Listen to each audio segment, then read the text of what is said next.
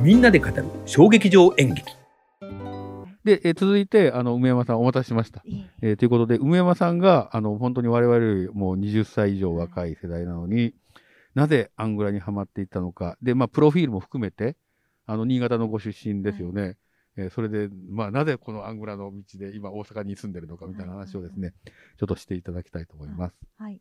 えっ、と、新潟出身なので、あの、三浦さんが中学の時から芝居と出会うみたいな、そういうことってほぼなかったんですけど、あの、あ、高校時代に、うんあの、上京してゆくゆくは、あの、美大に入りたいと、あ、そうなんですか。思ってたんですよ。へーだから今でもどちらかというと美術畑、え、劇よりも美術の方、むしろ興味が。しっかり勉強したつもりで自分でいへるえ。んです。で、それで、あのー夏休みになると、高校生の時に東京に来て、うんうん1週間ぐらいうん滞在して、うん、あのーこちらの学校みたいな、うん。あのーまあ、美術に行く、行きたい、美大に行きたい人向けの予備校ってあるお茶日みたいな。あ、そうです。うんドバタでした。あドバタか。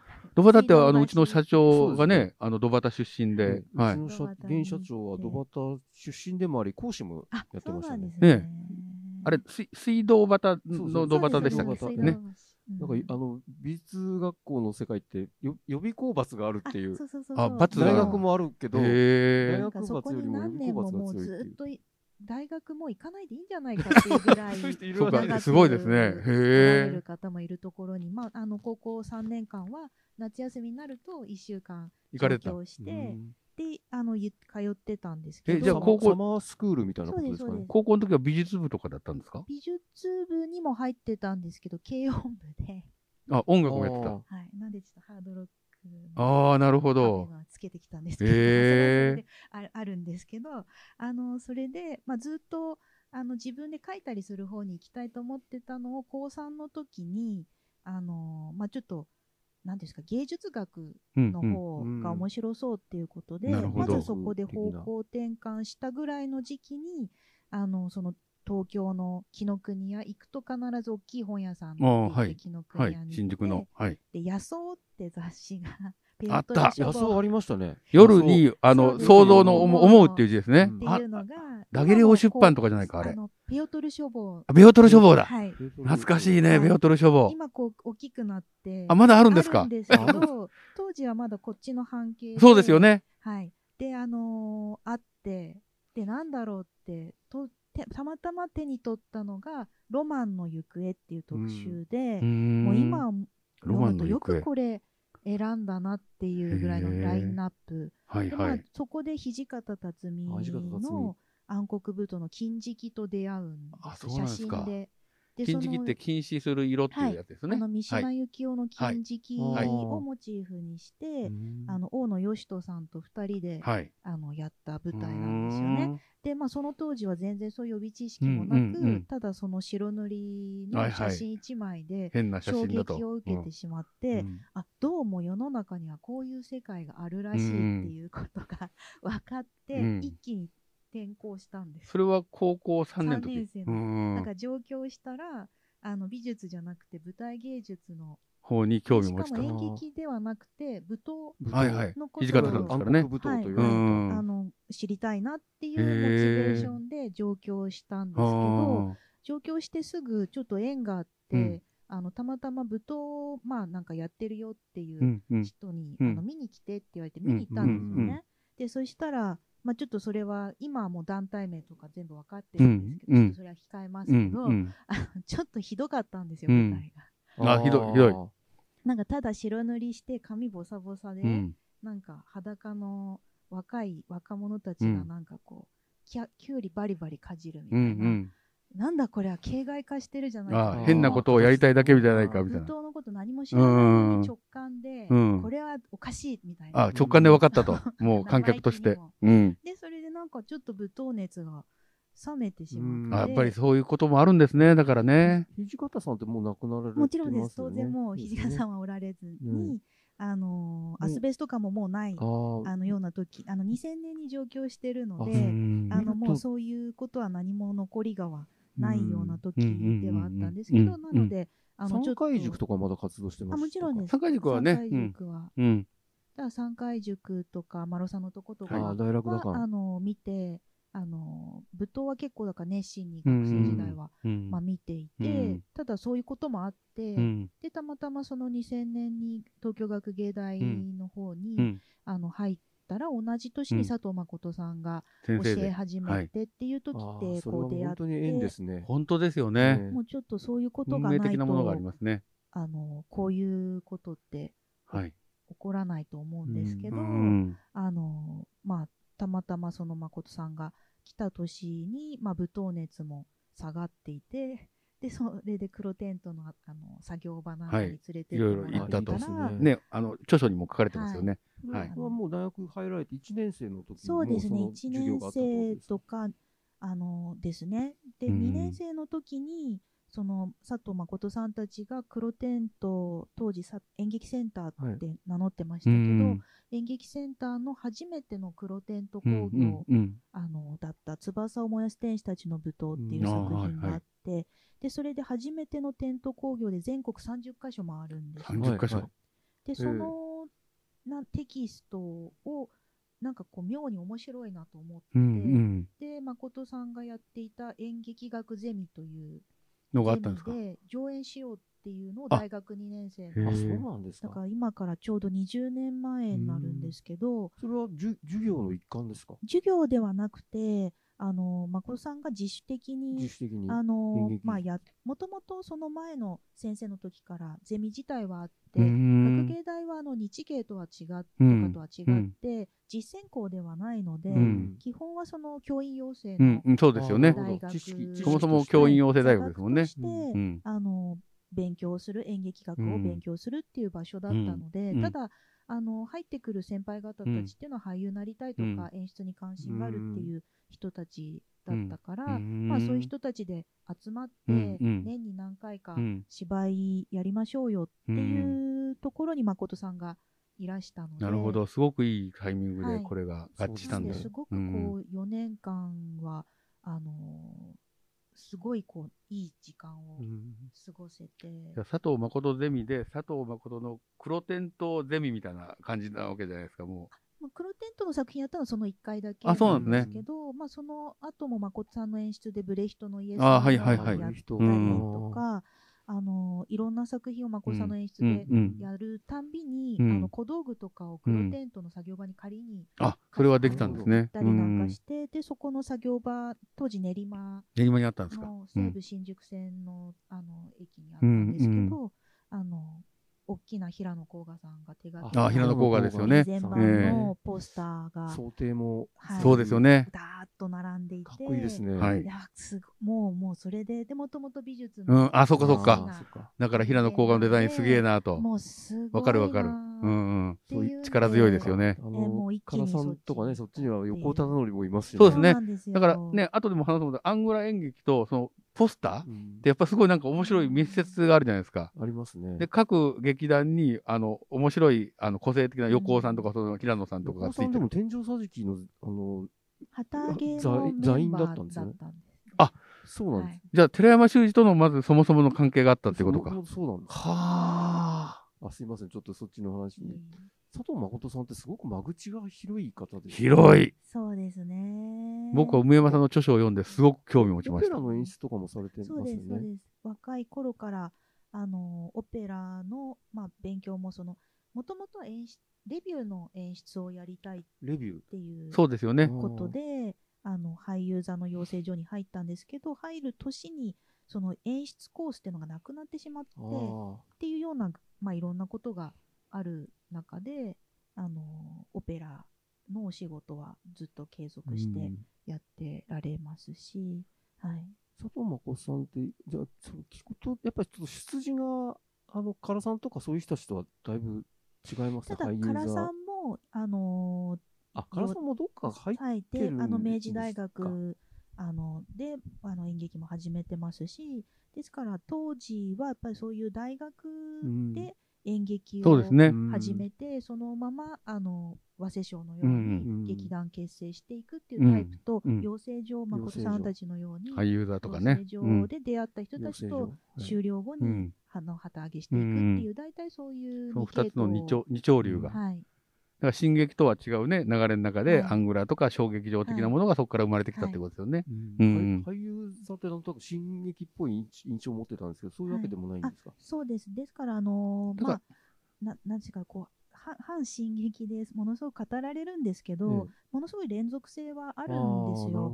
で、あの、きちんとその上の世代たちの、あの、やってきた芝居とか演劇論っていうのも、批判的な眼差しを向けながらもしっかり学んで、うんそこに大きな影響を受けながら、それとは違うものをっていうう、んあのどことを自分の独自に消化をして、はい継承もしてないのでくっていう。そこで断絶があるようにちょっと思われがちなんですけど、連続性はあるんですよね。まあこれはいいすると断絶っていう構図にした方が、そうそう。まあ二元論で語ろうとするとそうそうなっちゃうんだけど、実は違うっていうのはなんか新しいね。うんこれは今の時代っぽいな。なんか、そそれはいい意味で、なんか、その、ある伝統をね、あの吸収しながら変化していく。だかうんら最初はバリエーションだったのかもしれないけど、なんかそれはいい話ですね。うん。なんか今までって普通、あの、アングラって対立行動で語られてきて、進撃タイプ対立行動。うん。実はですね、私も本を読んだので、それをかい聞き聞き書きをやって、この番組ではい。そういうふうに言ってしまったんですけど、今は違うことが分かったので、えーちょっと訂正をさせていただきます。えー進撃のバリエーションとして、まずアングラが生まれてきて、アングラと進撃が完全に対立行動でないぞという、進撃のバリエーションっていうとまたちょっと、ちょっとあそうか言い方が違うね。と思んちょっとじゃあ梅山さんにもう一回ちょっと説明をしていただきたいと思います。出てきた時っていうのは、うんうん。やっぱりその既存のあのいわゆる大きな俳優座、うん民芸文学座っていうような代表的なはい。あの劇団にあの養成所出た後に入っていくっていう道を取らなかった人たちなので、まあ、そういう意味ではあの違う自分たちの芝居をや自分たちの身の丈に合ったというか、はい。あの空間を探してそこでやっていきたいっていうモチベーションなのうん。で、うん。あのバリエーションではないんですけれども、なんかこう出てきたばかりの60年代半ばから70年ぐらいまでの数年間は、うん。特にそこでの進撃との対立っていうのが強かったために、うん。あの常に反進撃っていうカうん。ウンターカルチャーとして、うん。あの語られるっていう向きが強くて、うん。ただあのそれは特特に初期の最初期のはい。あの数年間であそうなんですね。その後っていうのはもうむしろその各グループで、うん。それぞれの道を70年代に確かに。入ってからは独自の道を取っていく、ん。いきながらあの、まあ、太田さんなんかは太田さんのスタイル作っていきますし、うん。うん。それと唐さんは全然違そういますし、まあ、またアングラっていうくくりにして、そうなんですね。太田省吾さんと唐さんと寺山さんってみんな、みんな違いますもんね。全くそれは、そうですね。同じ違うものですもんね同じ。テントでも黒と赤も全然違いますし、そうですねですから、あの確かにまあ、出てきたばかりの現象としては、うん。阪神劇っていうことになってくるとは思いますけど、うん。まあ、その後のなんかこうそれぞれの道っていうの、独自性っていうのを見ていくとまたそれはそれで面白いうんのではないかなっていう、いや、すごく説得されました。あ。の出てきた頃、その60年代の中盤、前半から中盤、後半にかけてって、まあ、時代が、うん。あのーもたらすあの空気感っていうのも当然ありましたよね。特にあの70年代安保の、う行んくまでの、連合赤軍事件のね、あたりま連合で、赤軍事件はその70年安保を経てのそうですね、一つのこう、しゅ終結点みたいなね。悲劇の帰結とし、てえあって、まあ、山崎哲さんとかはその辺をこう非常にこうリアルに現実的に感じて、えはい。舞。台化するっていうことをやってたと思うんですけど、そうですね。第七病棟の確か第三第3回公演うんかなんかで、山崎哲、か第七病棟ってほとんど唐さん書いてますよね。あ、そうですね。唐さんが多いですよね。はい。一つだけ確か山崎さん書いてて。あのし七夜っていう男と女の午後っていうのかな。そ七夜って七セブンナイトっていうあ。あの七夜、あの七夜さんです。あ、おあの、金、お金おを借りるために。あ、要は、あの反戦活動うんが、あのーえっと、全共闘活動やってた、あの夫婦がいて、うん。それが結局その敗北して質屋をやってるんですけど、うんまあ、実はその仲間をあの殺して、うんうんみんなが地下に葬ってるみたいなう話で、ん。それが最後に明かされるんですけうど、ん。これはね、非常に暗い芝居で、うーんあのー悲しいんですよ、これがね。いいですね。暗い芝居大好きです。んとは全然やっぱり違う山崎さんのう山崎さんのね。山崎さんの世代だと70年安保だと思うんですけど、そのあの唐さんとか佐藤誠さん、鈴木正さんっていう10のは年前でちょっとすよね。10年前なんうんどちそうですよねらかというと60年安保あそうなんですねなん実体験としては。うん。40年生まれとかその辺ごっちゃ。になるんですけど、70年安保とか60年代末の本当に過激化していく学生運動とはむしろ距離は取ってるんですね。唯一こうなんていうんですかこう一緒になってっていうのはあの清水邦夫さんに長川幸雄さんのああ、はいはい。うんあの現代人劇場からの桜社桜社。うあん、ーはい。一番まあそういう意味ではレンジさんとかいたところですね。はいうんあのですからその流れが第七病棟に引き継がれていなるほど。いなるのだろうと思います。そうか、唐さんたちはもう一つ上だから60年安も保う。ある意味こう学生運動というかそういう革命の夢みたいなものは、その60年代初頭にある種の挫折感とともに味わっていて、でそこで続けていくのではなくて、うん。演劇の世界で表現を通して、うん。自分たちが見た夢って何だったのかっていうようなことを問い直すっていう作業が、あの誠さんだとか、うんまあ、唐さんたちの世代だと思うんですよね。それがだから60年代初頭に始まったっていうことですよね。そうですね。だからむしろその70年代の初頭とかにこう始まっていく山崎さんたちはいはい。の方が、そういう意味ではそのすご70年をくラディカルなめなるほど。学生運動っていうものをダイレクトに引き継ぎながらうん。どういうふうにそれを消化していうん。く、背負えるのかっていうことを、敗北感的なことも含めて。なるほどね。まあ唯一その眞子さんたちの世代で言うと、まあ、その清水さんたちももう終わっちゃいますけど、はい。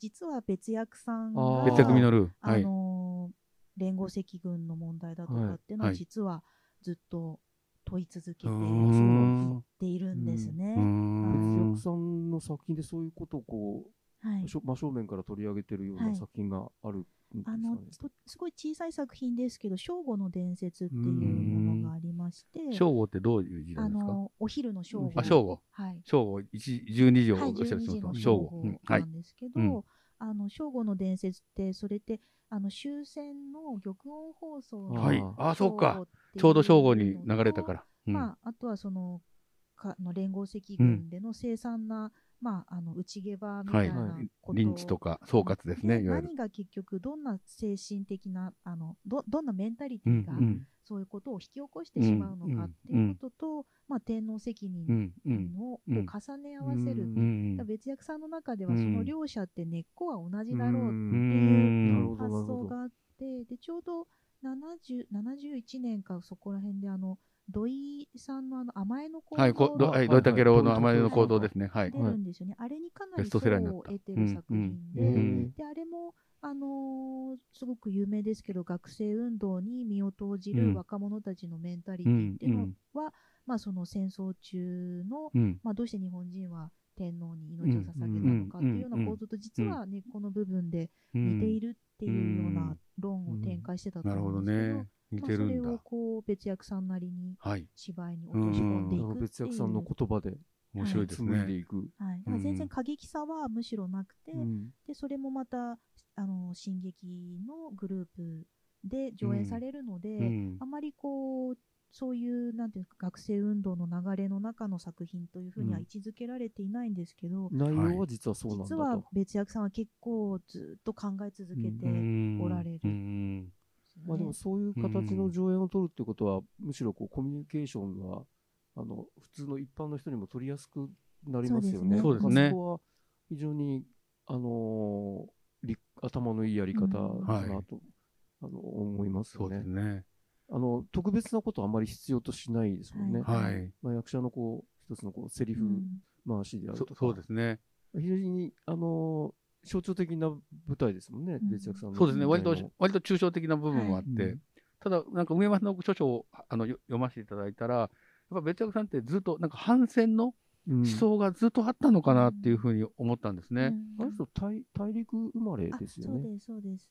で、おそらく、あの、まあ、ちょっと宣伝になりますけど、5月に、あの、演劇博物館で、あ、早稲田の延泊。はい。あの、別役実の特別展あを予定してまして、ちょうどね、はい。去年の1年前でしたっけ？お亡くなりになって3月ですよね。でえそれで、あの、別役家から大量にき、あの、資料を、あいろんなものが。博物館寄贈て、で、その一部、特に、その、幼少期と、あとは、その、早稲田小劇場はいはいはい。とか自由舞台ですね、はあの頃の、まあ、本当に初期の頃を中心に紹介する予定なんですけど、まさにあの山下さんおっしゃったようなその幼少期の引き上げの体験だとか、その戦争の,、まあ、の残りがというかその街の風景に残ってる戦争の爪痕みたいなことがものすごくこう、うん。劇作に影響を与えているんだっていうのがそういった幼少期の資料からも分かります、ね。太田省吾さんも引き上げてるみたいですね。あそうですね。そうなんです太か田。省吾さんもやっぱり中国で生まれて、うんなるほど。松崎さんにはまあ世代少し下なんですけど、だからその60年代の初頭にアングラを始められたような方っていうのはやっぱりその戦争体験者でもあるってことなのか。そうですね。佐藤誠さんもそうなんですか？誠さんの場合はちょっと下の世代にそうなってくるですかので、うん。もう生まれてその物心ついた頃にもう終終わわっっててたってていう。いう。唐さんもそうですよね。あ、そこか。うんでも一応戦前に生まれてるんですね。40年とか、そのぐらいですかね。うんなるほど。で、ちょっと一回もう一回話を戻してですね、まあ、梅山さんが大学3年生ぐらいの時で、あの、ちょっと話が脱線してしまったんですけど、えーそこに戻していきます。えっ、と、で、大学の時に、あの、まあ、あの、佐藤誠ゼミでい。ろいろやられてて、で、その後どういう感じで進んでいかれるんですか？なんか、えっ、と、大学を卒業して、院の方に行かれるんですよね。そうですね。あ、ですから、あの、アングラへの関心っていうのが、うんうんまあ、誠さんを入り口にして、うんうん。黒テントの甲賀さんのあのかっこいい B はい、全版はい、のポスターと、平野甲が。うん。あともう一つものすごくあの惹かれたのが黒テントが出してた同時代演劇っていうあ機関誌なんかなんですよ。そんなのがあるんですか？はい、あの佐伯龍光さんがあ、佐伯龍子さん。編集をやっていて、でそれで日本語版の同時代演劇とあとコンサーンドシアタージャパンというデイビッド・グッドマン先生がうん。やってた英語版と、うん。その2誌をあの人たちはテントで巡業しながら作っていった。ものすごいですね。すごいエネルギーですね。国家みたいな感じじゃないですか、もう。なんか一つのカンパニー。そういうのにものすごい熱量を注いでたみたへいで、すごいですね。それってどっかで見れるんですか？その、あの、見れますどっか遠泊とかに行くと見れる。遠泊にもありますし、あの大きい図書館だったらもしかしたらあるかもあ、そうなんですしれね。ないんですけど、同時代演劇。はい。だからその60年代ってその芝居がやっぱり元気なのと同時に評論の方もやっぱり新しい書き手が新しいメディアを作って、まあ、また劇団が唐さんのところも河原版っていうへ商業新聞でしたかね。そういうふうになんか自分でメディアをこさえて、え。はいはい。であの既存のメディアには頼ら,、はい頼らずに自うん分たちの言いたいことは自分たちで言っていく、はい。自分たちがやろうとしていることは自分たちこう信頼のおける面同世代。の評論家と一緒に新しい演劇って何なのかとか革命の演劇って何なのかっていうのを考えながら芝居をやるってそうか、そうか。うん一般メディアだとどっかで横横やりが入ったり、そうですね。違うバイアスとかね文字数の制限もあるしまあ。自分たちで発信していけばでも遠慮もなく。面白いです。それって今の時代にちょっと通じてません？今、だんだん自分で発信できるようになったじゃないですか。あの、ブログとかツイッターとか。うんそれであんまり、あの、周りの人のあれがなくて、YouTube で発信したりとか、なんかそれがやっとできるようになった時代なのかな？先先駆者ですね演。劇センターも最確かに初にコミュニケーション計画って言って5本柱を掲げてそれをやりますって宣言するとこから始めるえーマニフェストがあるわけだ。はい会社みたいだね。はいで その一つにあの壁面劇場っていう構想があって、何ですかノ壁面始めるんじゃないんですね、もうね。はい、真面目な構想いや、て本当ですよ。なんか創業の理念みたいな感じですよね。その壁面劇場ってのはあの壁の壁面なんですけど結局実現はされなかったけどどうもその構想を読んでいるとその山下さんおっしゃったみたいに今でいう SNS 的なへ観客えも。発信をするあみたいそこにじゃあな観客の言葉を書いたりするんだはいああ誰でも参加可能なそこに書き込めていけるはいんだ。はい SNS ですね。コミュニティだね。はい、っうんていうのをやりたかったみたいで、あはだから寺山さんなんかもきっと今もご存命だったらもうなんかやってると思うんですよね。ね絶対やってると思います。新しいこと。はいはいうん。寺山さんのところも地下演劇っていう雑あ、誌をそうですね。地下演出して劇まして、出してましたね。はい。地下演劇。地下演劇。へえ。まさにアングラですね。あアンダーそうかアンダーグラウンドですね。もうあれもなかなか読み応えうがんあ、そうですか。あって、へーどどどっかで読め読めますあかね？読めます。それ地下演劇あじゃあ早稲田の。別役さんの時に行って、それで呼ぼうかな。もうその想定もかっこいいんですよ。だからうん地下演劇は榎本良一さんあがあ、山本良一。ずはいっと。やって、途中から、あのーあの名前出てこないんですけど、鈴木さん、あの想定家の、えっと、とちょっと、忠成？有名な方なんですへえ、誰だろあの結構晩80年代の天井桟敷の観客席だとかのポスターのデザインやってられた方が、うん。同じ人がやってると思うんですけど、ちょっと有名なの出てこなくて、ちょっとすいません。あの、なんですけど、なんかその機関誌にものすごくポスターと同うん。時に、うんあの見せられてしまって、で、言ってることは学生なんで全然何言ってるかわかんうん。ないんですけど、うんとにかくかっこいい。うんうんで、なんか自分たちでそういう雑誌作ってうん。やってるっていうのがとにかくかっこいい。憧れますよねはい。本当に。ね、本当インターネットがね、まはいだあれだった頃はそうで、すねそう憧れますよね。はいうん。はだから、それで、その、ご一緒した西堂さんの評論のい。講座に行ったりとか、はいはい評論にそれでちょっと関心を持ち始めた。のはそういうきっかけで、なるほどねはい。いや、僕もね、あの、同じ、その批評の講座に、はい。やっぱり批評言語って、なんか僕一回、あの、ある人と、クリエイターの人と、なんかこう、議論をしたこと、はい。議論は別に喧嘩でもないんですけど、やっぱりその、批評って批判とは違いますよっていうのをずっと言わないと、はい。なんか、ね。わ割となんか批判で、うんうんうん。なんかこう、なんか良くないこと、うんこれはダメだとか、うん。でそうじゃなくて、より良くするために批評言語っていうのがあるから、批評言語は客観的な視点で、こういうふうにすると僕は良くなるんじゃないかってうん。仮説を立ててるだけなんですようん。っていうと、なかなか分かってくれなかったんですけどね。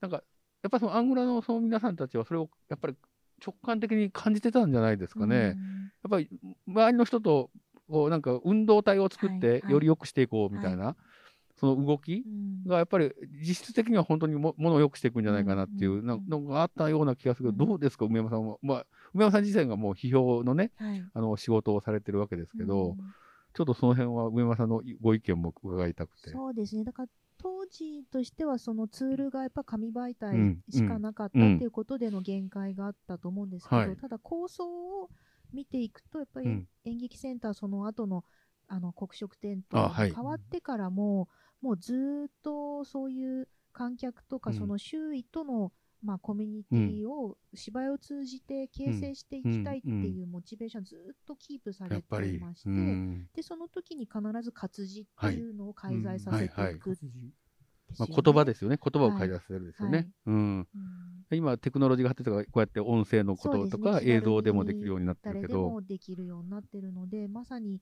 まあ、ただ一方でその違いとしては、あのやっぱこう作品に深く切り込んでいきたいっていう欲求もあって、わかります。それをただこう見て面白かったとかってつぶやくっていうのことことではなくて、はい。こう評論家の側も根本的に何が今必要とされてるのかとか、問うべきは何なのかっていうことをかなりこう答えが出ないようなことを延々と考え続けて言葉にし続ける。代ではあったっていう点が、まあ、今はそこまで深く切り込むっていうよりはまずはこう瞬発力が求められてるようなとこも。あるような気がしているので、今の時代はそういう空気ですよね。はいただですね、このポッドキャストははい。割とそれを目指そうと思っていて、うんいコミュニティが小さいんだけど、はい深く刺さって、うん。なんかこういう、もうなんか答えが出ないようはない。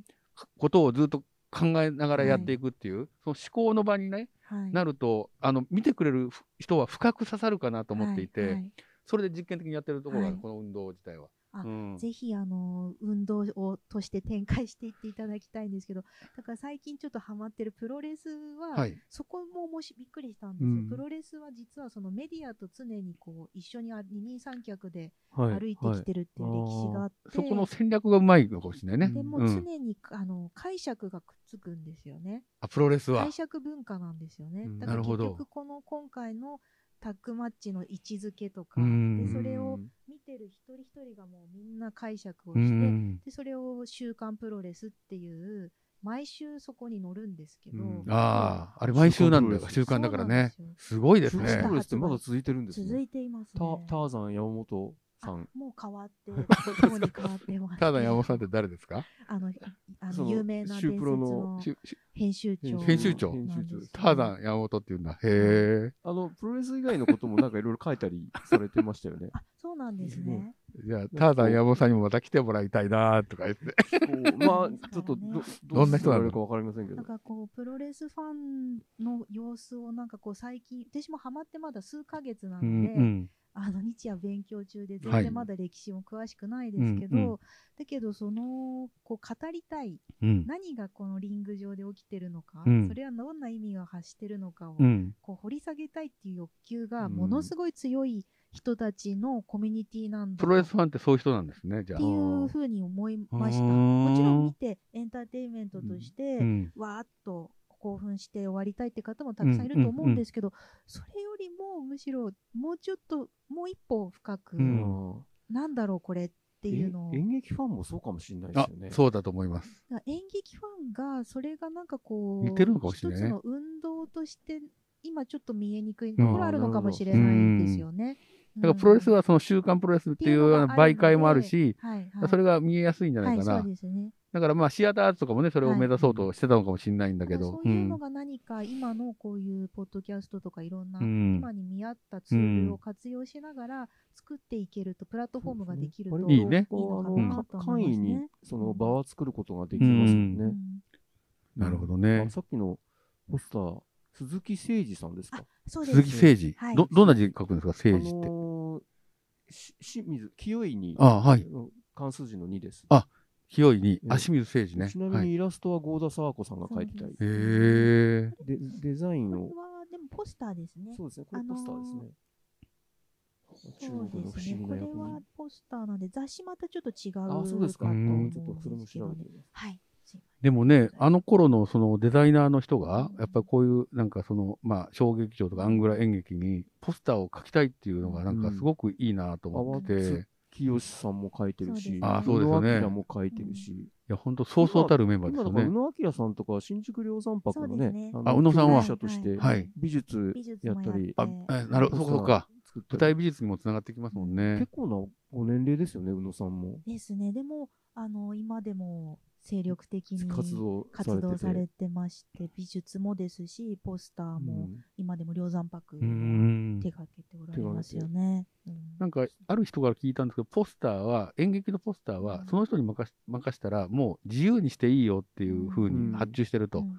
そうするとなんかデザイナーも、もう、よし、じゃあ俺やってやろうって言って、なんか一生懸命やってね、なんかすごい実験的なことをやるうんから面白いって。だかうんらお金なくてもいいんだよとか、なんか聞いたことあるんだけど、そうそういうまあ好きにでるきるっていうことによってそうですね。ですかね。えうん。だから、ふ本当に不思議なことで、うん。貧乏なんですよね、みんな。あの、うん唐さんだって、うんうん孫さんとかだって、今でこそ巨匠ですうけど、ん。うん。当時は注目はされててもお金何もない。のに、うんビーゼン版のシルクスクリーンのポスターあの頃だとをそうか、シルクスク作リーンで。るっていう、その熱量うん。が、ねお金払えないんですよ材料代でもね、大変なことなのいたって。ことですよね。そあれに。でも、ちょっと聞くとこあ、ろごめんなさい、に今の、あの、質問が聞こえなかった。あ協協力者はいたのかなっていう。あーそうどうなん出してあげる人とか、うん本当にいなかったんですいや、聞くところによると、やっぱ印刷会社にもちょっと払えない時があったりとか、その横尾さんとかにはもちろん多分払ってないうん。と思いますし、まあ、横尾さんに多分払えないでしょうね、きっとね。払えないけ横ど尾、さんの方も、ちょっととこちらの本でも書いたんですけど、